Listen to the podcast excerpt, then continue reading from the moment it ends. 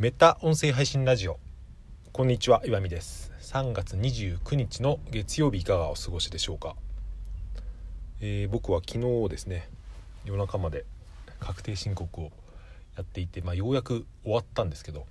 うん、月曜日から寝不足というですねこんな日々で。まあこんな話を、まあ、連日聞いてくださってるかどうかは分かりませんけど、うん、ほとんどの人に関係はないし興味もない話だと思うのでこの話をなんかいろんな人のですねなんかためになるというか参考になる話に変えられないかなと思って一つ思いついたことがあって情報っていうのは出回っている時点でもうすでにバイアスがかかっているなってことを思ったんですけど特にネットの情報なんかはですねやっぱり、うん、ブログに書いたりとかそういう記事に出ているっていうのは、まあ、その出す方にメリットがあるからそうしているわけですね。出す方にメリットのない情報っていうのは、まあ、あまり目につかないし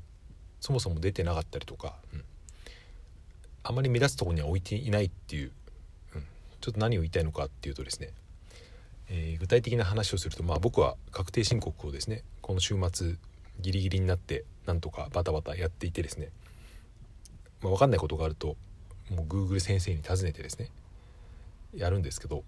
副業の確定申告でも一番大変なのはですね領収書っていうかその経費の計算なんですよね。それで僕はその Amazon とか本買ったりとか、まあ、そういうのを案文とかいろいろ考えてですねやって調べながらやっていたわけですけどそれでようやくそういう資料を作り終えてうんあとは何て言うんですか送信するぐらいの時にですね何か別のことで調べていた記事にですね、うん、確か Google で検索ワードは忘れましたけどもう10位10位以内に入ってないようなその2ページ目に出てるような記事にですね驚愕の事実を発見してしまってそれがどんなことかというと個人の副業のその数十万円の申告だったら経費っていうのはですねもうその明細を示さずに金額だけでいいっていうことが書いてあったんですよね。僕はそれを見てですね、まあ、夜中多分11時ぐらいだったような気がするんですけど本当にもう体から力が抜けるほどですね脱力してしまってつまり僕がここ2日間ぐらいかけてやっていたことはですね完全に無駄足だったってことが判明したんですよね。でも結構僕それまでにですねいろんな Google で調べたんですけどそういうことを書いてる記事はほとんどなかったんですよね。かといってその僕が見つけた昨日の夜夜中見つけた記事が別に間違ってるとか嘘をついてるとかじゃなくて、うん、その人は多分その個人で副業をやっていてちゃんと税務署に行って尋ねたってことです。会話形式で記事に書いていた方でとても文章も分かりやすかったし、うん、信憑性持てるなって思ったんですけど、まあ、それによると、うん、別に明細とかいらないっていうですね。うんそうそれを最初に知っていればですね僕の週末のこの時間は半分以上で収まっていたなっていうですね。時間を返してくれと思わなくもないんですけどまあそれは自業自得なんですけど僕が言いたいのはそういう情報ってですね普通にその企業のホームページとかましてやその国税局とか政府のページでは絶対書いてないことなんですよね。確定申告なんとかって調べると大体その上の方に出てくるのはそれ専用のサイトか、うん、国税局の本当にホームページかっていうことで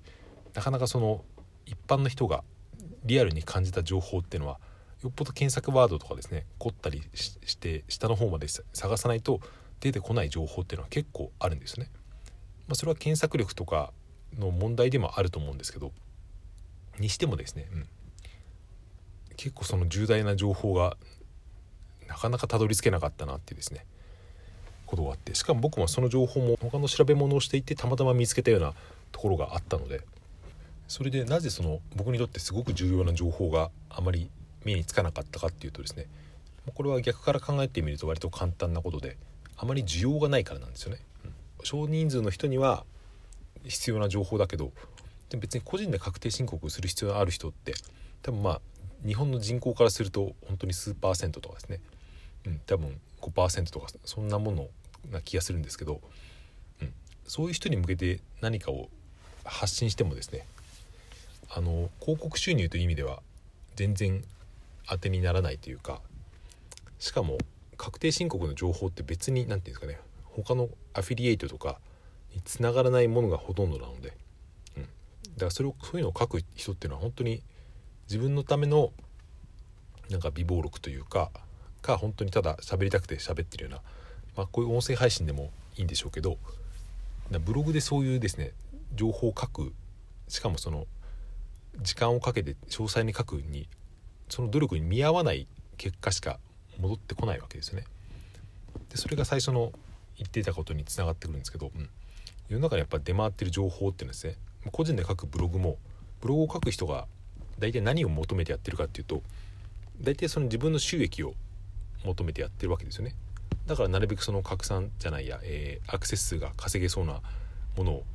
選んで書くし何かその商品が紹介できるような書き方をするっていうですね。それは別に悪いことでも全然ないし僕もそういうふうにやってるんですけどでもその情報が全部だと思ってると実はですね自分にとって一番大切な情報が隠されて隠されているっていうか、うん、出てこなかったりするっていうことは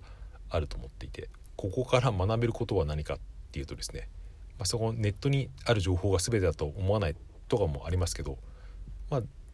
前にも一回税務署に電話で聞いたことありますけどそう税務署に電話して聞いちゃえば多分分かったんですよねこれは、うん、結構あの税務署の人ってですね親身になって電話してくれるんですよ、電話に応対してくれるんですよね。まあ、もちろん仕事だっていうのもあるし人に人にもよるっていうのはあるけどこちらの質問が明快であればですね大体その、うん、すごく親身になって答えてくれるっていうのは分かったのでただその土日はやってないので僕は作業してるような土日にはですね電話ができなかったっていうのもあるんですが e-tax っていうパソコンでできるやつとあとスマホでできる確定申告ってあるんですけど、うん、僕今までパソコンでやっててですね今回もそれでやろうと思ってたんですけどたまたまパソコンが変わったのでカードリーダーが使えないっていうことでどうしようかなと思ってたんですけど、うん、昨日の夜にちょっとやってみようと思ってスマホで確定申告のページというかアプリがあったんでそれをちょっとやってみたらですねめっちゃ簡単だったんですよ。うん、絶対こっちの方がいいなって思ったんですけどそれ、まあ、アプリの使いやすさが全然違うというか使ったことある方がこれを聞いてるかどうかは分かんないですけどパソコンで使う e-tax ってですね本当にもう死ぬほど使いづらいんですよ。こんなの誰が作ったんだって思う。前ちょっとこういう話をするとまた愚痴っぽくなっちゃいますけど、うん、やっぱりですね何て言うかちゃんと情報は仕入れて、うん、今までのやり方に固執しない方がいいなって思ったという出来事なんですけど、まあ、この確定申告の話をし始めると話がネガティブな方向にしか向かっていかないのでこの辺で終わりにしたいと思うんですけどそうまあこの話をね例えば僕が普通に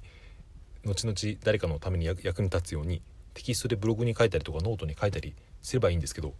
でもさっきも言ったように僕にとってそれはあまり楽しくない行為だし別にメリットもないんですよね。うん、どんなにうまく書けて何て言うか役に立ってもそれほど多くの人に読んでもらえる可能性っていうのは低いからそもそもの母体というか母数が少ないんで、まあ、でも僕はこうやって思うがままに喋ってるわけですけど音声配信が自動テキスト化されてそれが検索できるようになってですね届くんだったら、うん、別に喋ることはそんなに苦じゃないんでいいなって思ったんですよね、うん、そういう意味で音声検索音声配信のテキストによる検索っていうのがもっと発展すると、うん、自分が欲しかった情報に簡単にたどり着けたかもなって思ったりとかしたということでした。はい。ちょっと月曜日から本当にですねえー、熱く愚痴ってしまいましたが、うんまあ、寝不足なんですけど今日は早く寝ようと思いますそうだ本当あの夫婦のポッドキャストも配信を編集して配信したいんですけど全然そこまで行ってない行っていないというですねあの収録だけ溜まっていくっていう感じにならないように早くそちらの方も手をつけたいと思っていますということではいこんな配信を